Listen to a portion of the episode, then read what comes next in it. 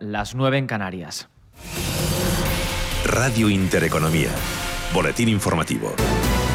¿Qué tal están? Muy buenos días. Los empresarios catalanes muestran su decepción ante la paralización de la ampliación del aeropuerto del Prat de Barcelona. Consideran que es una oportunidad perdida y que esa transformación hacia un hub internacional hubiera repercutido de manera muy directa sobre la economía regional. En los micrófonos de esta casa de Radio Intereconomía, el presidente de PIMEC, la patronal de pequeñas y medianas empresas y autónomos de Cataluña, ha hecho un llamamiento al gobierno central y autonómico para que vuelvan a sentarse a dialogar. Tony Cañete les pide que dejen a un lado las reivindicaciones de una minoría por el interés general comunidad catalana. Exigir a los gobiernos central y autonómico a que se sienten en una mesa y que realmente pongan encima de la mesa las diferentes eh, posiciones y una cuestión también para nosotros muy importante. Mire, yo pienso que las minorías que tienen que tener sus eh, reivindicaciones y que se les ha de tener en consideración e intentar buscarles soluciones no deben de condicionar a un interés general. Desde el Gobierno, la vicepresidenta segunda y responsable de Trabajo ha reconocido que esa ampliación del aeropuerto del Prat era una inversión importante para Cataluña, aunque ha vuelto a mostrar su rechazo a la manera en la que iba a llevarse a cabo. Dice Yolanda Díaz que es incompatible con la agenda verde asumida por el Gobierno de coalición. Si eh, la Comisión Europea visitara este espacio, no entendería, estoy convencida, que eh, se, hagan este tipo de propuestas. No es compatible con la emergencia climática que hoy estamos viviendo.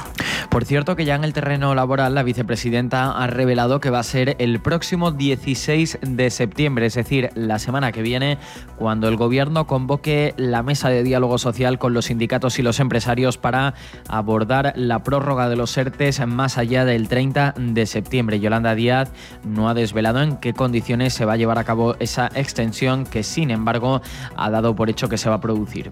Sí, quiero mandar un mensaje de tranquilidad. Sí, va a haber prórroga para aquellos sectores y los trabajadores y trabajadoras que lo necesiten y vamos a convocar la mesa el próximo 16 de septiembre. Por tanto, el Ministerio no ha parado de trabajar. Tenemos la mesa del diálogo social del salario mínimo, de la reforma del mercado de trabajo y ahora también la de los servicios. En los mercados financieros, tras conocerse el contenido de la última reunión del Banco Central Europeo, las bolsas europeas se mantienen sin grandes cambios. Todo ello después de las palabras también de la presidenta Christine Lagarde sobre esa reducción del programa de compras de emergencias que no taper. Y María Luna, socio de Luna Sevilla, asesores patrimoniales, en declaraciones a Radio Intereconomía. Me quedaría quizás con una frase, ¿no? Cuando dijo la dama o la señora no está haciendo tapering, ¿no? No está retirando estímulos yo creo que fue en ese sentido muy clara y muy clave, ¿no? Y evitó, precisamente, lo único que dijo del tapering fue que no están retirando estímulos, simplemente están recalibrando. Señalaría eso y lo puntualizaría, ¿no? Porque fue, fue muy claro. Tratan de rebotar las bolsas europeas después de ese discurso con subidas generalizadas en todos los índices, salvo el IBEX 35, que apenas se deja un 0,17%. En niveles de apertura, el MIPTEL italiano tan solo suma 4 centésimas, mientras que el Eurostock 50 se revaloriza un 0,34%. El DAX arriba una ligerísima décima. Eh, Londres eh, con un avance del 0,29%, al igual que vemos al CAC parisino en los 6.700 con 10 puntos. Otras noticias. Primera visita en 70 años de un ministro de Exteriores español a Pakistán. A esta hora el jefe de la diplomacia española, José Manuel Álvarez, ya se encuentra en el país asiático para abrir nuevas vías de evacuación para los colaboradores afganos. Durante la jornada de hoy el ministro tiene previstos encuentros con el primer ministro del país, con su, primer, con su homólogo pakistaní, así como con el jefe del Estado Mayor, con quienes se tiene previsto analizar la situación en Afganistán ahora que los talibán controlan el país y que las tropas extranjeras ya se han retirado. Trasladaré a mis interlocutores la confianza de que aquellos colaboradores españoles afganos que crucen la frontera serán atendidos rápidamente por la embajada y no contribuirán a incrementar la presión migratoria en este país. Mi presencia aquí es una prueba más del compromiso de España con el pueblo afgano y con nuestros colaboradores. Hasta aquí este repaso a la actualidad. Ya saben que les dejamos con Capital Intereconomía y con Susana Criado. La información volverá puntual a esta sintonía y lo hará dentro de una hora.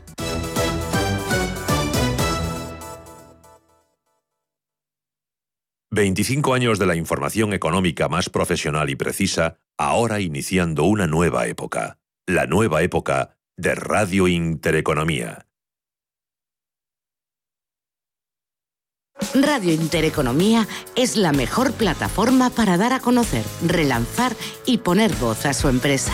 Nuestro equipo comercial le asesora para conseguir sus objetivos. Contacte con nosotros. Teléfono 91 999 2121 y en el mail comercial arroba intereconomía.com. Radio Intereconomía, la radio de las empresas.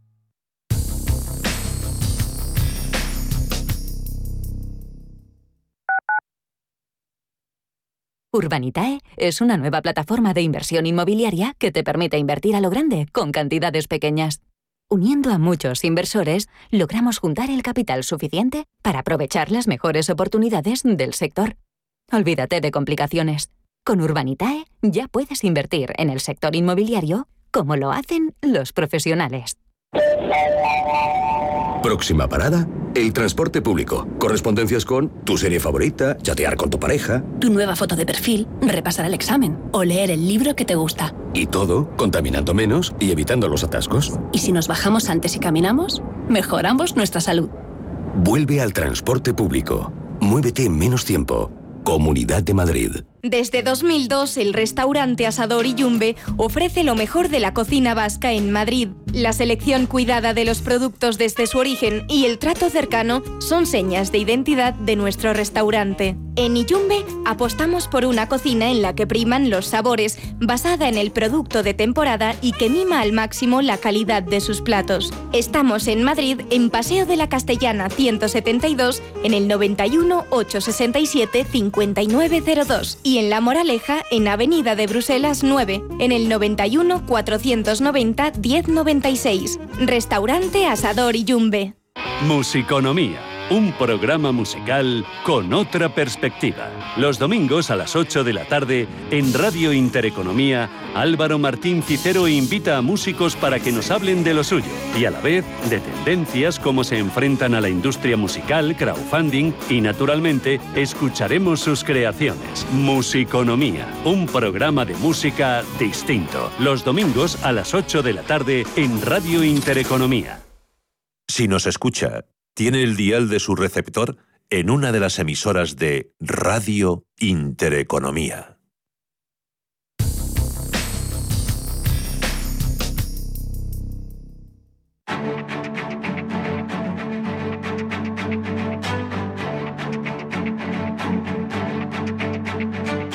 En Capital Intereconomía, el consultorio de bolsa.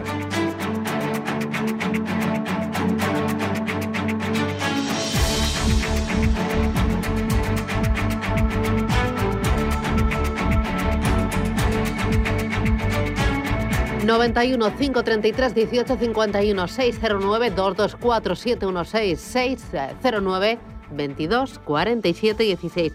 Hoy les hemos hecho esperar un poquito, pero bueno, los viernes ya saben que no pasa nada si nos descolocamos y nos desmelenamos un poquito, unos más que otros, ¿no? Ya mm, según cada uno. Eduardo Bolinches, buenos días.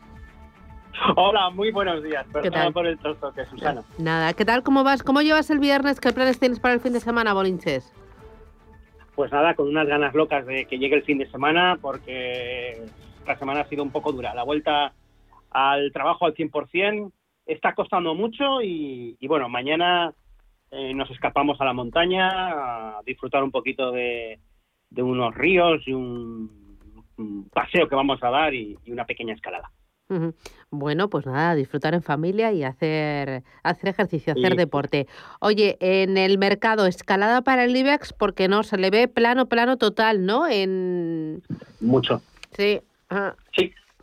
Vamos a ver, eh, creo, bueno, primero esta semana era totalmente extraña, ¿no? Comenzábamos con festividad en Wall Street el lunes, eh, luego todo parado hasta escuchar a, a Christine Lagarde, la decisión del Banco Central Europeo, de la que ya habéis dado buena cuenta de todo lo ocurrido, y como ha dejado el mercado pues eh, medio engañado, entendiendo por medio engañado que eh, inicia reducción de compras, pero no lo llama tapering, pues nos quedamos igual. ¿Y qué pasa? Que ahora ya los ojos se van directamente al siguiente hito, ¿no? Y el siguiente hito son los vencimientos de futuros y opciones que tendremos el tercer viernes de mes, es decir, el próximo viernes 17 de septiembre. No he tenido tiempo de echarle un vistazo al cuadro de posiciones de opciones para ver dónde interesa el valor liquidativo del IBEX 35 el próximo viernes. Pero sospecho que lo quieren entre los 8.800 y los 9.000 puntos, lo cual significa que, insisto, a expensas de que esté equivocado porque simplemente es una sospecha, porque no he tenido tiempo de verlo, eh, muy probablemente sigamos con esta pequeña lateralización, ¿no? Entonces, bueno, salvando como podemos los 8.800, que cada vez nos está costando más, y el peligro que tenemos es de bajar 200 puntos, porque el siguiente soporte, si perdemos ya fehacientemente los 8.800, es irnos a los 8.600. Allí tenemos además la media móvil de largo plazo, 8.609 puntos.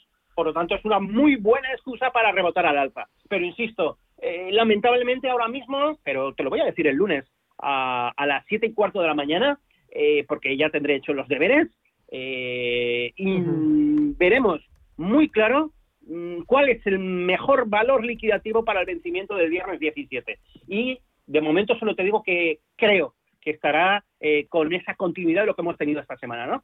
Intentando aguantar como podamos los 8.800 hasta que llegue el valor liquidativo. Mientras tanto, que no venga ningún susto, como es lógico, ¿no? Porque si nosotros queremos aguantar el 8.800, pero resulta que Wall Street se desploma, que no es el caso, pues entonces nos vamos al 8.600 sí o sí. Pero bueno, mientras ellos continúen lateralizados, el DAX también ha tenido problemas, ojo con el DAX, porque yo creo que la tranquilidad se ha roto en el momento que ha perdido los 15.800 puntos, bueno, pues yo creo que es el nivel que deberíamos recuperar para que esté eh, para que las aguas vuelvan un poquito a estar un poquito más tranquilas que ahora. En este escenario, Pescualco. bueno, ayer vimos, por ejemplo, que salvaba al IBEX retomando los 8.800 el sectorial bancario, ¿vale? Entonces, no veo reacción alcista. Veo lateralización con un riesgo de estar equivocado y que siga el goteo a la baja y que acabemos viendo un vencimiento en lugar del 8.800 en el 8.600. Luego yo la respuesta que debería darte es no. Aún así, hay valores que van algo desligados del comportamiento del índice IBEX 35, ¿no? A mí me viene a la mente ahora eh, porque me he fijado, bueno, llevo fijándome mucho tiempo, pero eh, es un valor pequeño, estrecho, eh, nunca lo he propuesto como valor del día en mi selección de los cuatro valores que llevo en portada de Invertia, y es Renta 4, ¿vale?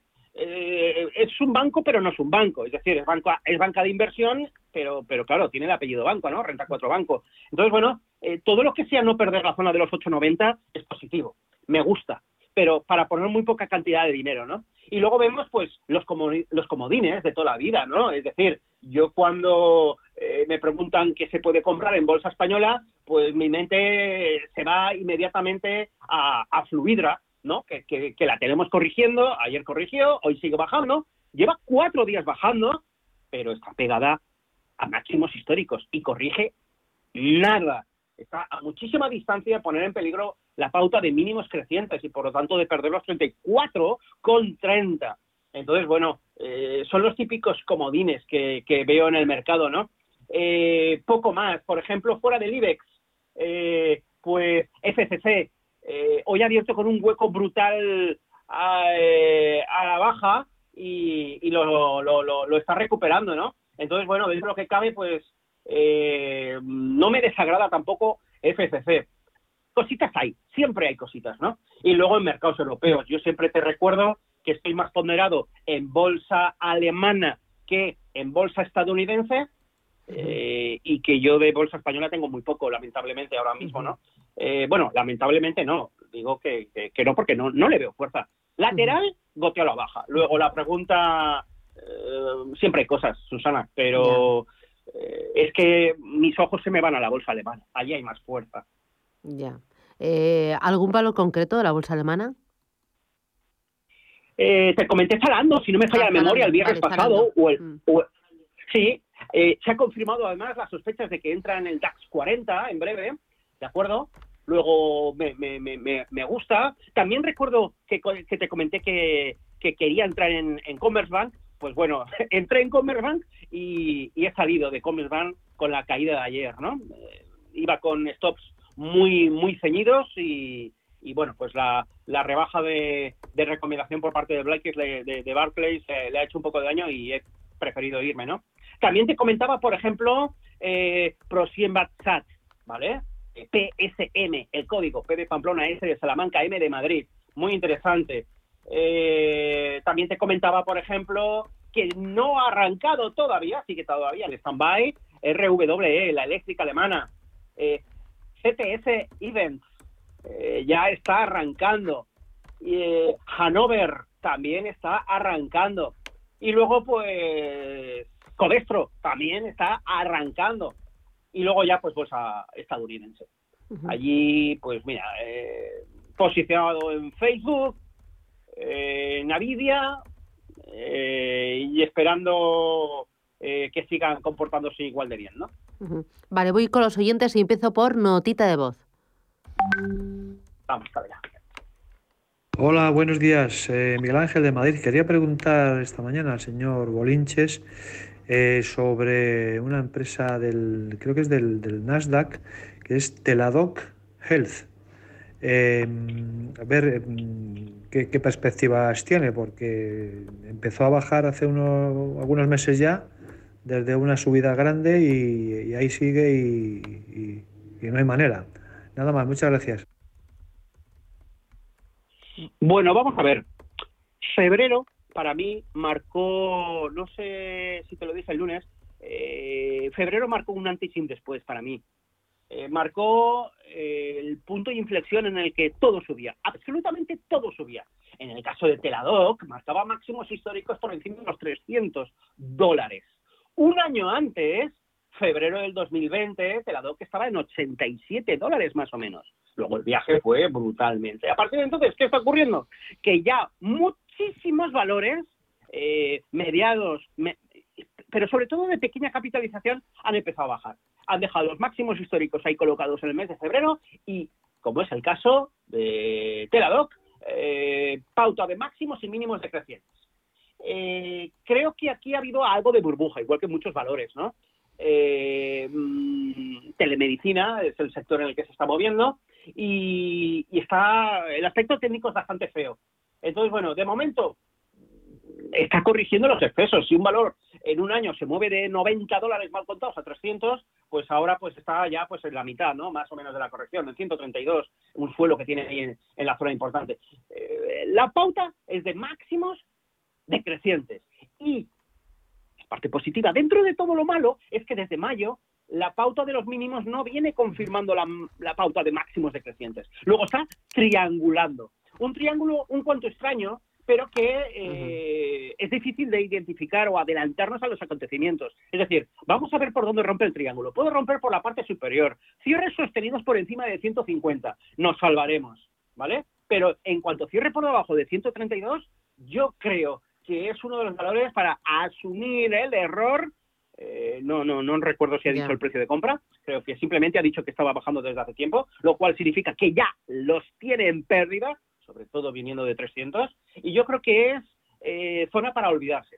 Que tiene muchas, que venda la mitad. ¿Dónde está subiendo el, o dónde está entrando el dinero desde febrero? Hemos vuelto, no digo a la economía tradicional, pero sí a la tecnología tradicional. Es decir, hemos vuelto a Google, hemos vuelto a salvando las diferencias, a Amazon, a Facebook, eh, Apple, Microsoft, es decir, a lo de siempre. Nvidia, ¿vale? Valores que tengo en cartera, ¿vale? Entonces, por lo menos que intente autoengañarse y que venda solo la mitad, porque yo creo que eso de vender y asumir la pérdida, como eh, siempre nos aferramos a, a, la esperanza, ¿no? Y siempre yo acabo diciendo a, a mis alumnos que eh, antes se pierde eh, el dinero que la esperanza. Muy bien. Voy ahora con Juan, buenos días. Eh, bueno, pues gracias por llamarme y, y, por las respuestas a las consultas. Mire, quería preguntar por ARCB Corp, eh, que cotiza en, me parece que es en Nueva York. A ver un momento, si puedo verlo aquí. El ticket es, a ver, es que se me ha ido el, el símbolo. ¿Lo encuentras o no? Eh, Bueno, ¿cómo se llama la compañía? Es ARC Escort. Es una empresa que se dedica mm, a, a la logística.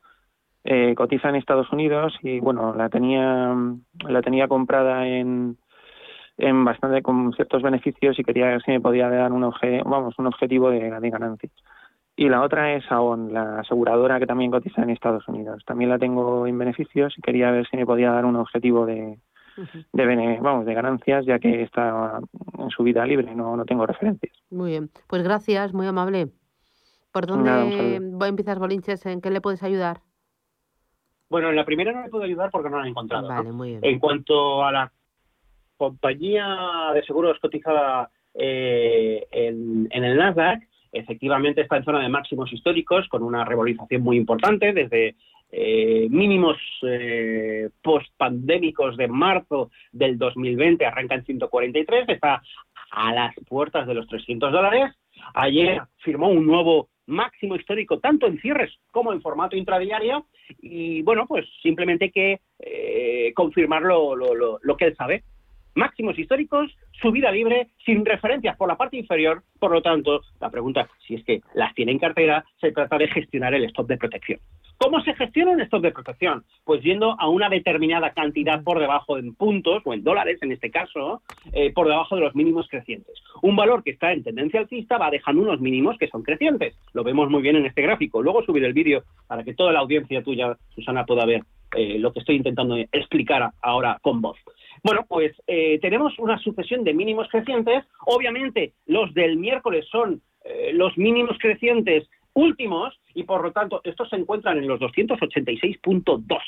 Bueno, pues ¿a qué distancia me tengo que colocar por debajo el stop de protección? Bueno, pues eso ya depende mucho de la volatilidad del valor. Este valor no es muy volátil, con lo cual lo lógico sería colocarse en 285.3 aproximadamente.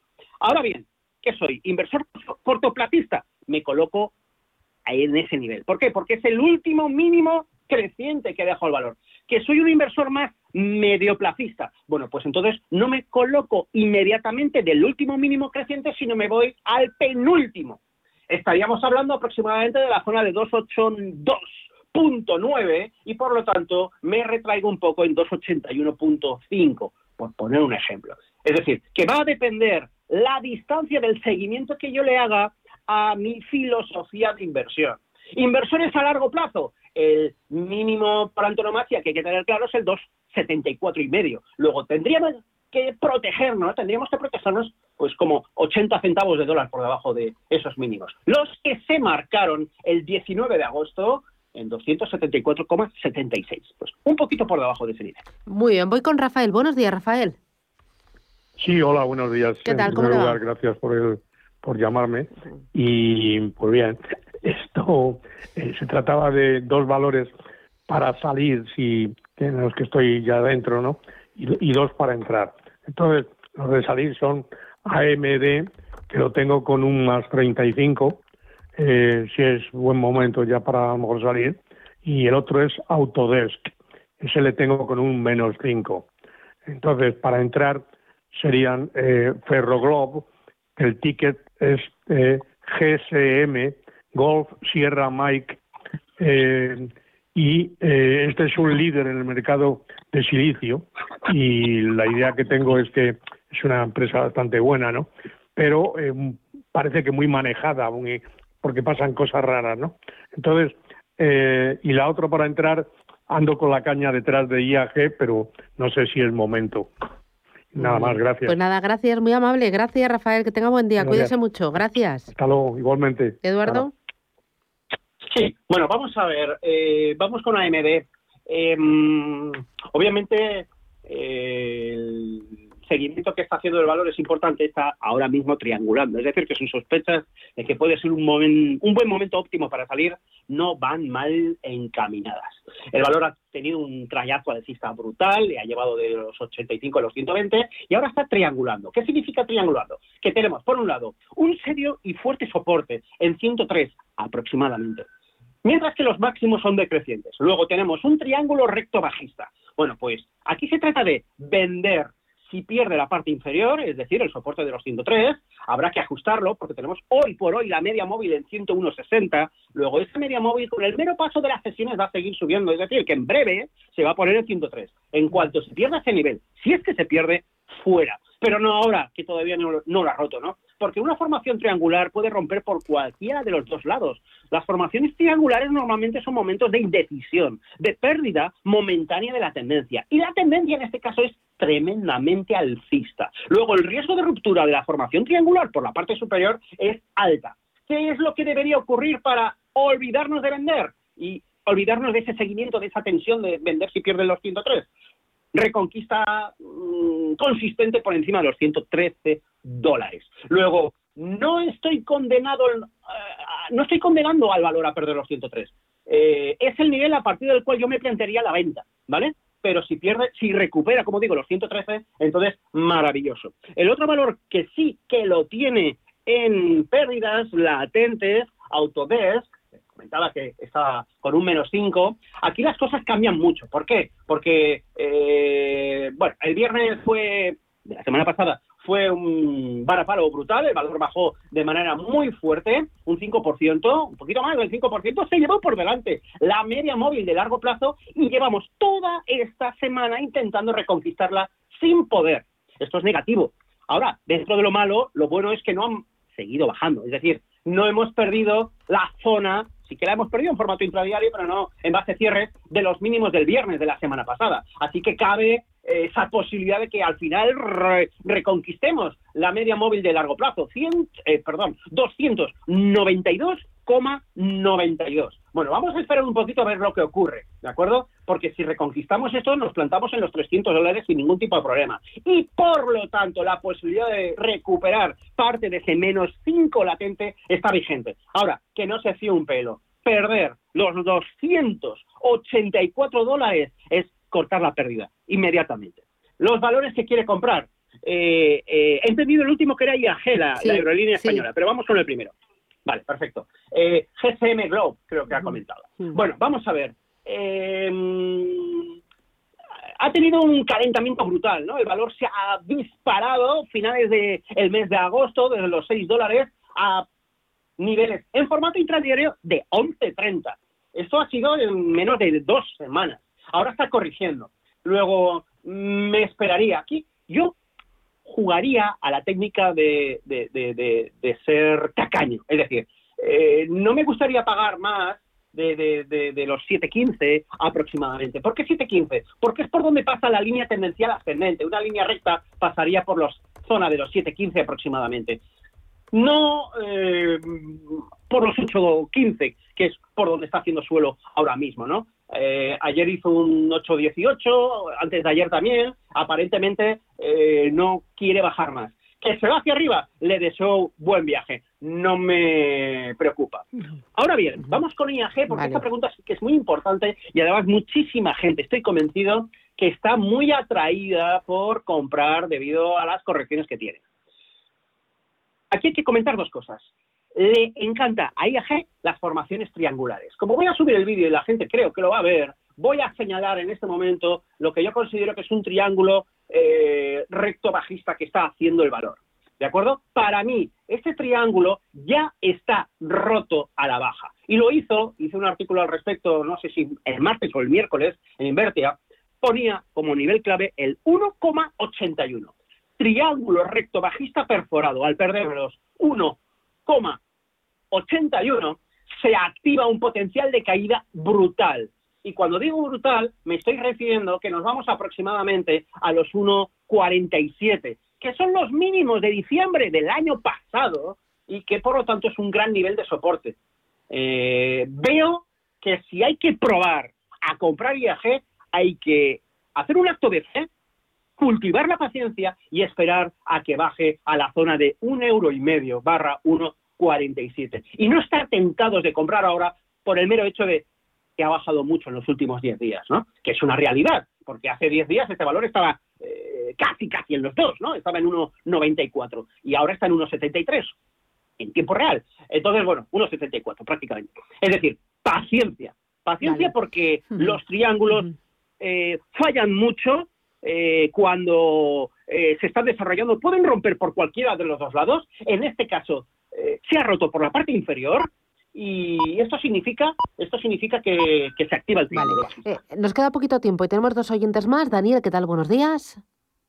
Hola, buenos días. ¿Qué tal, Daniel? ¿Cómo, cómo le va? Dígame. Bien. Quería preguntar por Bank Inter y BBVA, máximos y mínimos. Vale, Bank Inter, ¿los tiene comprados? Sí. Vale. Eh, ¿Con pérdidas A- o con ganancias? A, a precio- a- eh, los, he, los he comprado hoy. Vale, muy bien. Gracias. Como los vi a la baja, los vi a la baja, pues, Vale, pues quería saber si... ¿Qué, ¿Qué te parece, Bolinches, lo que ha hecho el oyente? La Mira, eh. Bank Inter, Bank Inter hay que esperar que rompa 505. Para mí, Daniel se ha adelantado. Si rompe los 505, yo voy a ser el primero que compre. Objetivo 550. Eh, ya está dentro. Bueno, se adelantan los acontecimientos. ¿Qué es lo peor que puede pasar? Que esta lateralidad entre los 488 eh, 505 rompa por la parte inferior. Entonces, bueno, eh, yo activaría el stop de pérdidas en caso de ruptura de los 485, porque el potencial de caída sería 472. ¿Que ha comprado poco? Pues probaría a comprar más en 472 si es que no quiere vender, ¿no? Pero hay que esperar que rompa los 5 de manera consistente y eso es 5,05. Esperar que rompa esa zona.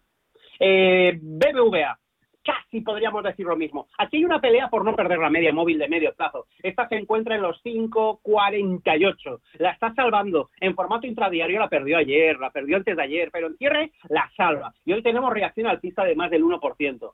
Entonces, esto es positivo, pero también es verdad que las reacciones que está haciendo el valor cuando rebota en la zona de eh, 5.45 donde se encuentra son muy pobres. Es decir, otra vez debemos hablar de triángulo recto bajista. Hay que esperar que los triángulos se rompan. Puede romper por la parte superior, es decir, podemos acabar viendo los eh, 5.67 rotos al alza o podemos, lamentablemente, ver cómo se rompen los 5.45. A partir de ahí, hay un movimiento bastante interesante de medio punto, medio punto no, medio euro al alza o a la baja. Es decir, que volvemos otra vez a acercarnos seriamente a los 6 euros o nos vamos a la zona de 5.15, 5.10. Esos serían los precios objetivos. Si rompe triángulo por arriba, casi 6.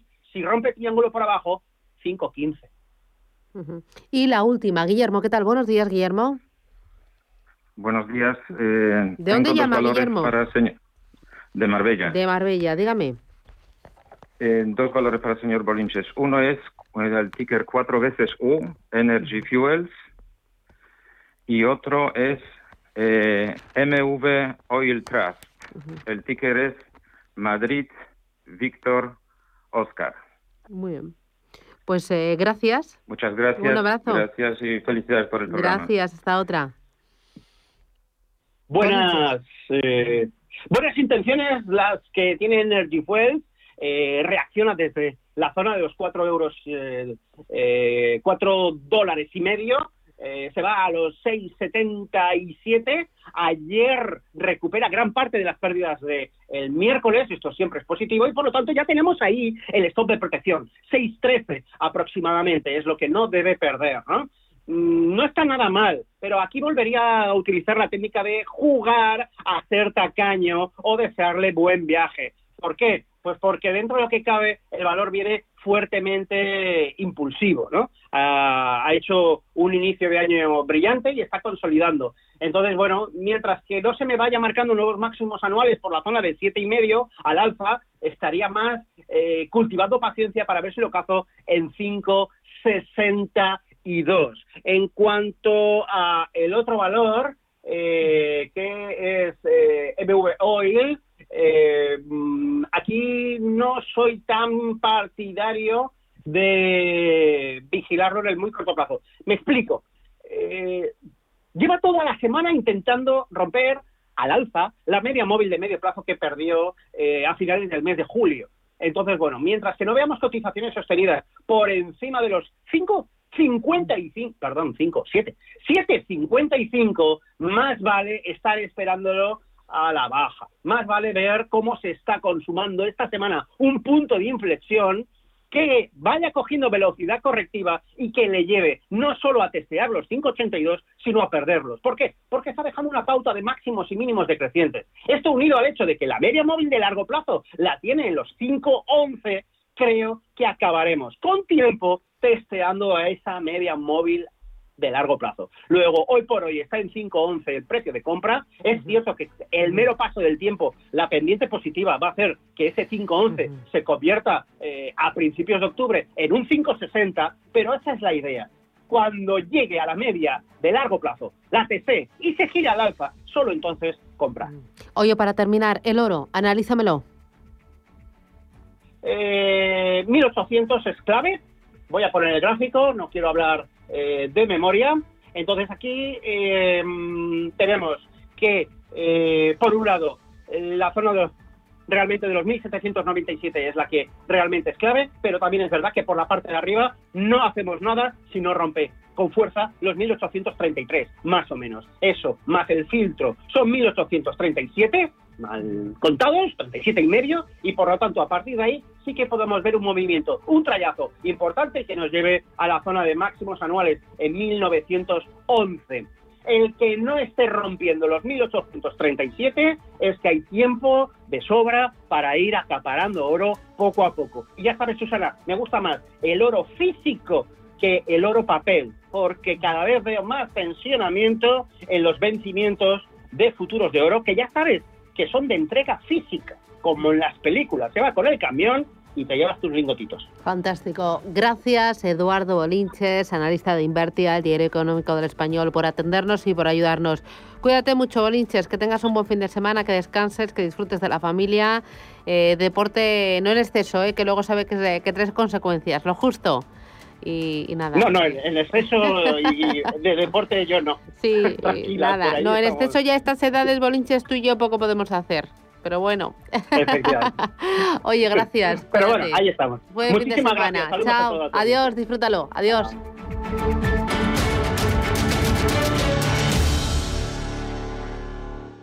Si caminas solo, irás más rápido. Si caminas acompañado, llegarás más lejos. Luna Sevilla es su asesor patrimonial de referencia. Prestando nuestros servicios como agentes de Caser Asesores Financieros, somos una empresa con amplia experiencia profesional y una clara apuesta por la formación de calidad, la información transparente y objetiva y por el asesoramiento financiero personalizado y continuado. Si desea más información, visite lunasevilla.es o llámenos al 91 762 3442. Desde una oficina de correos puedes mandar un paquete, eso ya lo sabes. Pero quizás no sabes que también puedes matricularte en una universidad, pagar tasas y tributos o conseguir el distintivo medioambiental para tu coche. Porque la ventana más cercana con la administración es tu oficina de correos. Correos. Llevamos lo que llevas dentro. ¿Quieres entrenar tu olfato y tu gusto? Recusenses es un plan de entrenamiento olfativo diseñado por médicos especialistas y basado en aromas naturales. Entrena tus sentidos con Recusenses. Pide Recusenses de Laboratorios Marnis en herbolarios y para farmacias. Más información en marnis.es. En Radio Intereconomía, de 9 a 10 de la mañana, Audiencia Pública, con el prestigioso abogado Luis Romero. Entre tú y yo está el buen humor, la motivación y los mejores invitados. Y aún así, queda espacio para la salud. Paula Pérez Salazar y su ejército pacífico de colaboradores están listos para alegrarte el fin de semana. Recuerda que tu cita con ellos es ahora el sábado a las 8 de la mañana, entre tú y yo, con Paula Pérez Salazar. Talento. Equipo. Gestión. Liderazgo. Foro Directivos en Capital Intereconomía, un espacio en colaboración con la Asociación Española de Directivos.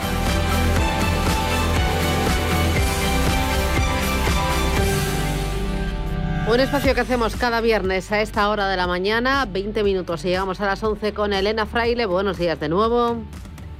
¿Qué tal, Susana? Buenos días. ¿Qué nos traes en esta ocasión? ¿A qué invitado? ¿De qué nos va a hablar en este foro directivos? ¿Con qué uy, que me trabo. ¿Con qué perspectiva?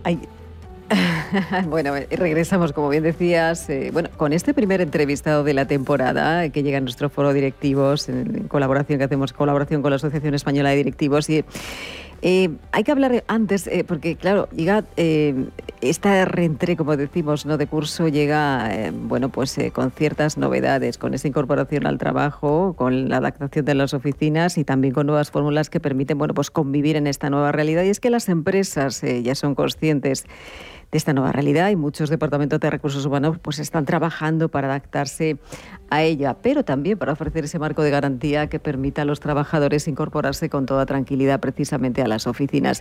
Y hay muchos cambios relacionados con la pandemia, este es uno de ellos, pero también son muchas las compañías que trabajan mirando a futuro porque hay muchos retos, hay muchos desafíos a los que hay que dar soluciones y esto es lo más urgente. Leí esta mañana sobre la empresa que, con la que vamos a hablar en unos eh, minutos, en los próximos minutos, que ellos realizan un viaje al diseño del mañana.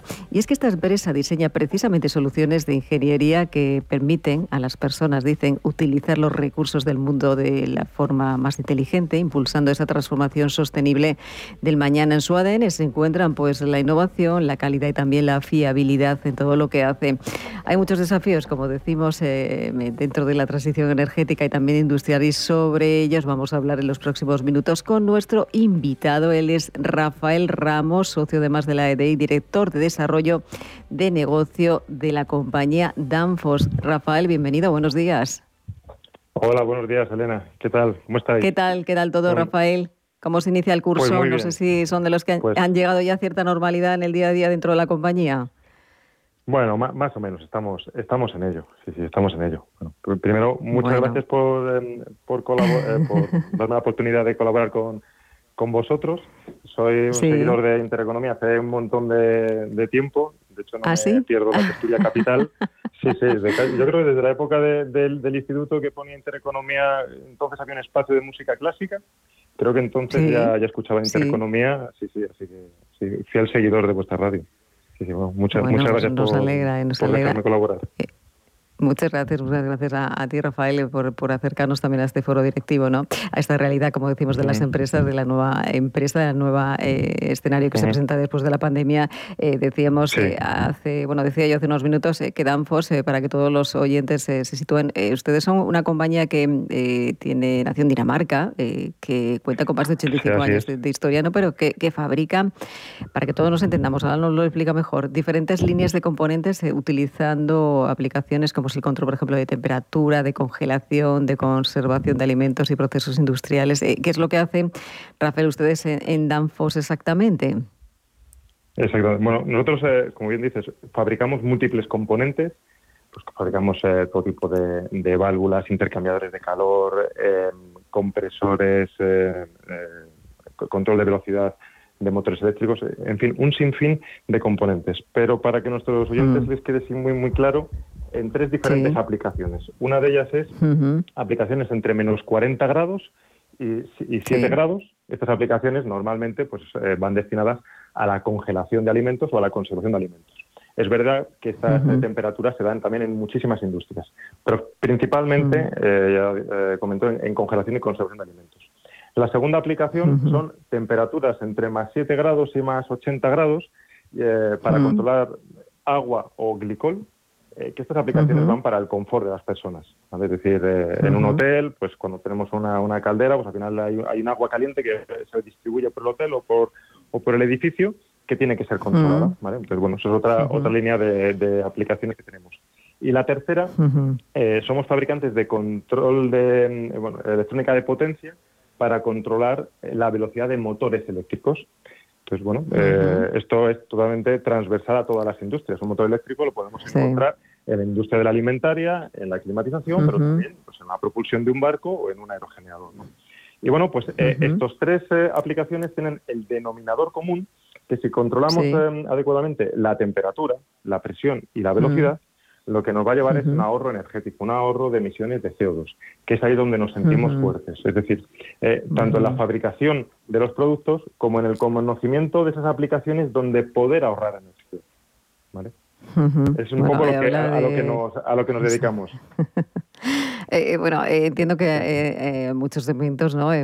con muchas empresas de, muchos sectores, sobre todo del sector industrial, pero ponéis sobre la mesa algo de lo que se habla mucho, hablamos de, la sostenibilidad. fíjate, ahora hablamos de otras cosas, pero yo no sé si se está tomando conciencia, Rafael, entre las empresas por incorporar esa sostenibilidad, ¿no? esa eficiencia energética en todos los procesos, porque además es que llevamos toda la semana hablando de ello, con empresas que, bueno, que tienen en sus planes la sostenibilidad, lo llevan en su ADN y esto es una prioridad ahora mismo, ¿no? Porque quien no se sume a este nuevo escenario eh, perderá precisamente competitividad y, esto hay que entenderlo así, ¿no?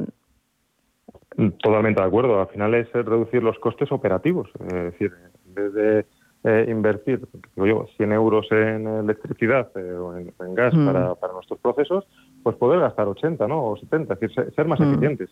Siempre pongo el, ejemplo de nuestro vehículo. Eh, bueno, podemos tener una conducción muy agresiva y a alta velocidad, donde nuestro vehículo consuma, no, pues no sé, 12 litros, o tener una conducción más suave, más estable, poner el control de velocidad y, ir a una velocidad más adecuada y, que el consumo sea menor, ¿no? Y eso al final repercute en nuestros bolsillos. Pero al final es la misma filosofía, pero trasladada a todas las empresas, ser más competitivos, reduciendo estos costes eh, de energía.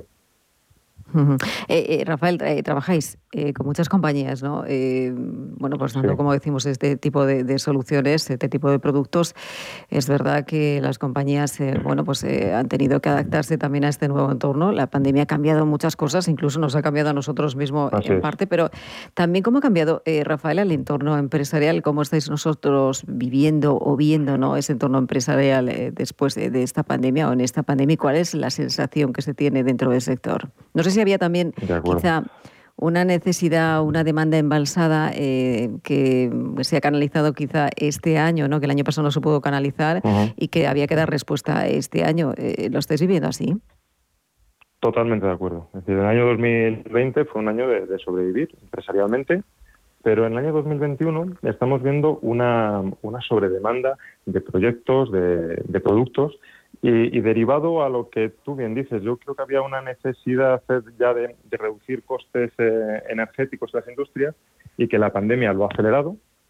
Y, por otro lado, también vemos que, eh, sobre todo el sector privado, tenía mm, en enero del año 2020 una, una serie de proyectos que iban a realizar que se paralizaron durante el año 2020 y creo que recalcularon ruta y año 2021 eh, han impulsado, han sacado adelante los proyectos que tenían en cartera el año 2020 y aquellos proyectos mm. que, eh, bueno, pues que han, en ese, en ese recalcular ruta, ¿no? Pues han, han ido, han ido saliendo, ¿no? Entonces, esto por, por, la parte del entorno privado y esto no lo encontramos en el sector de agroalimentario, en el sector de, del agua, eh, en edificación, pero también creo que está siendo impulsado por, la, por diversos programas que ha sacado la administración pública desde septiembre del año 2020, desde, el año pasado, pues eh, la Administración ha incentivado eh, ciertos, eh, ciertos sectores, como en la, agricultura, también en, edificación y en la industria. Entonces, ahí hay una mezcla y estamos viendo una sobredemanda. Eh, estaba pensando, Rafael, esto que está, dice, bueno, eh, se ha lanzado ¿no? a partir de, septiembre del año pasado, eh, la administración lanzaba también ese tipo de, quizá de, ayudas, pero hay grandes diferencias también en cuanto, por ejemplo, a proyectos y soluciones que ofrecen a sus clientes. Ha habido un cambio, ¿no? lo que se hacía antes a lo que después de la pandemia se está haciendo con los clientes.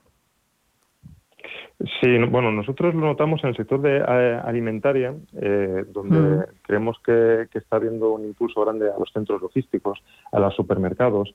Es verdad que el canal Oreca pues, eh, pues ha caído algo, en fin, ha sufrido mucho, pero en el sector alimentario digamos que han, recalculado y, han dicho, bueno, pues mm. como ahora vamos, digamos, de, del centro logístico a la casa directamente, saltándonos un poco el, el canal Oreca, pues vamos a fortalecer los centros logísticos y los supermercados. Y, bueno, pues nosotros vemos que la, en la pandemia pues sí que han, se han eh, eh, realizado proyectos de, este tipo, pues bueno, pues eh, saliendo un poco de, lo habitual. Rafael, ¿cuáles son los mercados futuros que creéis que van a tener mayor potencial a partir de ahora? Hay varios, hay varios y todos creo que tienen la misma necesidad y me explico. Em, hay sectores donde eh, las instalaciones que fueron realizadas hace 15 años o, antes, pues se realizaron con la tecnología de entonces. claro, la tecnología en 15 años ha evolucionado muchísimo. Y estas eh, instalaciones eh, son susceptibles de mejora, de, reforma, para reducir el consumo energético. ¿no? Entonces, con este denominador común nos encontramos a los edificios, al parque inmobiliario, nos encontramos en eh, el sector de agricultura, principalmente en dos aplicaciones. Una es en riego, en regadío, y además lo podemos vincular a, a utilización de energía renovable porque hay, hay cultivos que necesitan agua cuando hay sol. Entonces, bueno, lo podemos vincular con, con fotovoltaica, pero también en la agricultura, la conservación de estos alimentos, estas cámaras frigoríficas grandes, eh, centros logísticos muy grandes, bueno, pues podemos también ahí eh, eh, ahorrar bastante energía. Y, y por último, un sector muy, muy detallado, muy especialista, que es el de, la desalación de mar, donde España es, sus empresas son punteras en el mundo pero nuestro parque de desaladoras también es importante. En el área del Mediterráneo tenemos grandes desaladoras, que creo que fueron construidas allá por el año 2008, con la tecnología de, entonces, que pueden ser mejoradas, pero también tenemos un parque de eh, desaladoras muy pequeñitas, pero un gran número, tanto en Canarias como en Baleares. Y entonces mm. aquí en, esta, en, este mercado la tecnología ha evolucionado drásticamente, o sea, se puede reducir los consumos pues eh, hasta un 50%. Eh, y bueno, pues ahí creo que son mercados de, futuro, eh, insisto, pero porque tiene ese denominador común. Son instalaciones algo antiguas que, bueno, que pueden ser eh, actualizadas tecnológicamente. En cuanto, a, por ejemplo, a las tecnologías disruptivas, ¿por cuáles se está apostando? Entonces, tenemos una tecnología, es disruptiva en algunos mercados y consolidada en otros, me refiero. Derivado del sector naval, eh, hay una tecnología que es eh, hibridación de diferentes fuentes de energía, donde un barco puede utilizar diferentes mm. fuentes de, energía para su propulsión. Tienen diferentes generadores o cuando llegan al puerto pues apagan sus generadores y desde el puerto se conectan con un cable eléctrico y reconfiguran sus sistemas. Esa tecnología es mm. súper consolidada y, madura en el sector naval. ¿Qué sucede? Que en otros sectores es disruptiva porque nunca se ha puesto en marcha. En industrias, en el sector del agua, en edificación, nunca se ha puesto, no, ha sido una tendencia. Sin embargo, tienen las mismas necesidades. Es decir, al igual que un capitán de un barco puede decidir qué fuente de energía utilizar según su criterio, ¿por qué no lo va a utilizar el gestor de, no sé, de, una planta de agua depuradora o de una gran industria?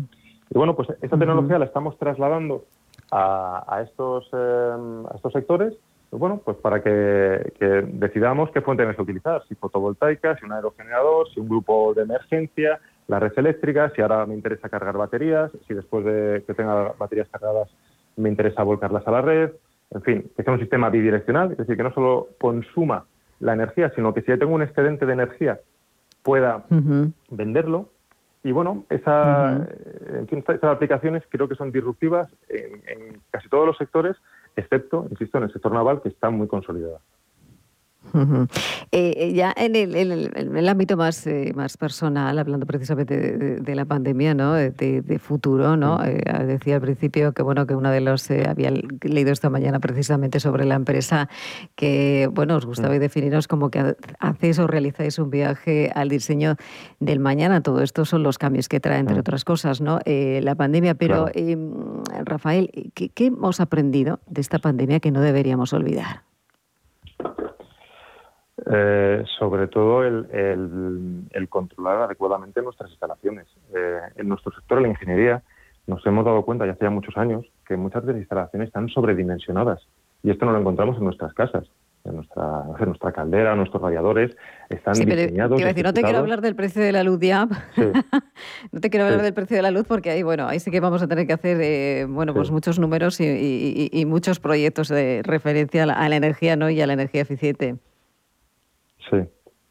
Bueno, digo, me, refería no, tanto al, precio de, la energía, sino a, optimizar eh, la energía utilizada. Eh, yo creo que, mm. hablando en, números muy gordos, no, tiene sentido utilizar 100 kilovatios cuando a veces puedo utilizar 20, otras veces 30 y me puedo adaptar.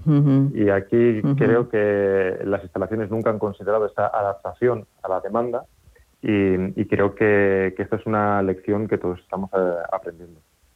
Eh, ese es nuestro, nuestro punto de vista.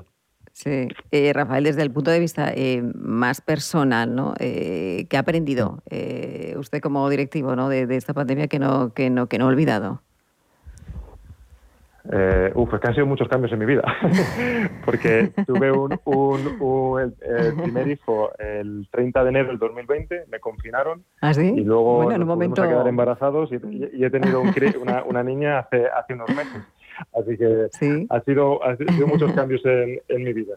Pero sobre todo la, flexibilidad, la flexibilidad de, trabajar desde casa, de trabajar un poco en la oficina, de cuando pudimos hacer visitas, eh, hacer visitas y, bueno, sobre todo el, el, ser muy muy flexible en, en tu día. Esto de, horarios eh, fijos, de entro a las 8 de la mañana, salgo a las a las 5, a las 6 cuando sea, eh, mm. Creo que, esto no, no, va a volver a ser así nunca y que debemos ser todos mucho más flexibles. al menos es lo que, lo que he aprendido un poquito más. Sí, eso hemos aprendido la flexibilidad. Pero bueno, en su caso ha sido noticias eh, también muy, muy buenas, Rafael. Bueno, pues muchísimas gracias, Rafael. Bueno, eh, enhorabuena eh, por todo lo conseguido. y bueno, por, por bueno. Eh, gracias por acompañarnos en este estreno del foro directivo. Me quedo con esa frase que, como bien decía, define la filosofía de la compañía, ¿no? Definiendo lo que hacen ustedes, viajando al diseño del futuro. Del mañana, pues viajemos más que nunca, ¿no? Hacia ese diseño para pensar que en el presente, pero también y más importante, si cabe, pues dibujar el futuro. Rafael Ramos, director de desarrollo de Danfoss y socio de la EDE. Muchísimas gracias. Un placer. Muchísimas gracias, un placer. Un saludo. Gracias, gracias.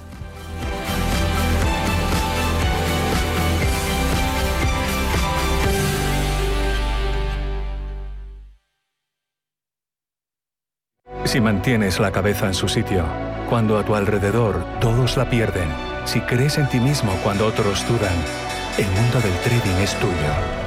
Trading 24 horas, un sinfín de oportunidades. Cuando ves la oportunidad, IG. Todas las operaciones conllevan riesgo. 76% de las cuentas de inversores minoristas pierden dinero en la negociación de CFD con este proveedor. Debe considerar si comprende el funcionamiento de los CFD y si puede permitirse asumir un riesgo elevado de perder su dinero. ¿Tu hipoteca está contaminada por el IRPH? Recuperar tu dinero puede parecer complejo. Nosotros en Durán y Durán Abogados sabemos que es posible. Los resultados, un 99,9% de éxito, nos avalan. Contacta con Durán y Durán Abogados.com. El IRPH para nosotros es cosa del pasado. Tenlo presente. Durán y Durán Abogados.com. Mantén sana tu hipoteca. ¿Interesado en bolsa? ¿No quieres pagar comisiones? XTB es tu broker. Compra acciones y ETFs en cualquier mercado con 0 euros de comisión hasta 100.000 euros. Abre tu cuenta 100% online en solo 15 minutos. xtb.es. Riesgo 6 de 6. Este número es indicativo del riesgo del producto, siendo 1 indicativo del menor riesgo y 6 del mayor riesgo. ¿Qué tipo de piel tienes? ¿Te la cuidas? ¿Te proteges del sol? ¿Se te cae el pelo o se te hinchan las piernas? ¿Qué perfume puedes regalar? Deja de buscar en internet respuestas confusas porque ahora en Belleza Capital estarás enterado de todo esto y mucho más. Los sábados de 11 a 12 de la mañana en Radio Intereconomía con Katia Rocha. Radio Intereconomía. Nueva época. Misma filosofía. Ofrecer la mejor y más precisa información económica. ¿Conoces Claudia de Enfon? Claudia es la solución de centralita en la nube para empresas. Tus empleados podrán comunicarse, hablar y hacer videollamadas con Claudia desde cualquier dispositivo y lugar. Enfon simplifica las comunicaciones de tu empresa. Pruébalo gratis y convéncete. Visita hoy mismo enfon.com o llámanos al 910 616 600. Al principio pensaba, lo alquilo, no lo alquilo, lo alquilo, no lo alquilo. Luego, con renta garantizada, pensé, lo alquilo. Renta garantizada se encarga, te seguirá pagando la renta de tus inquilinos, aunque ellos no lo hagan, y se ocupan de la gestión del día a día. Infórmate en el 900 10 10 95 o en rentagarantizada.es. Alquiler garantizado.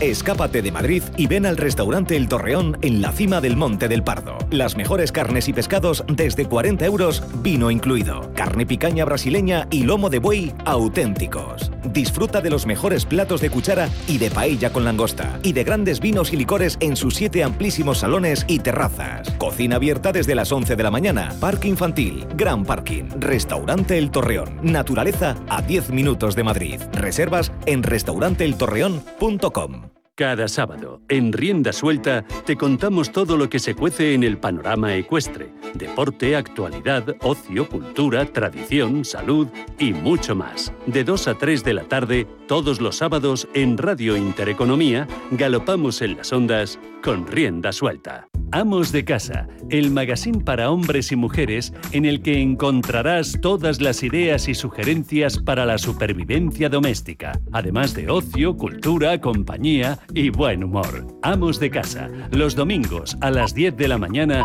en Radio Intereconomía.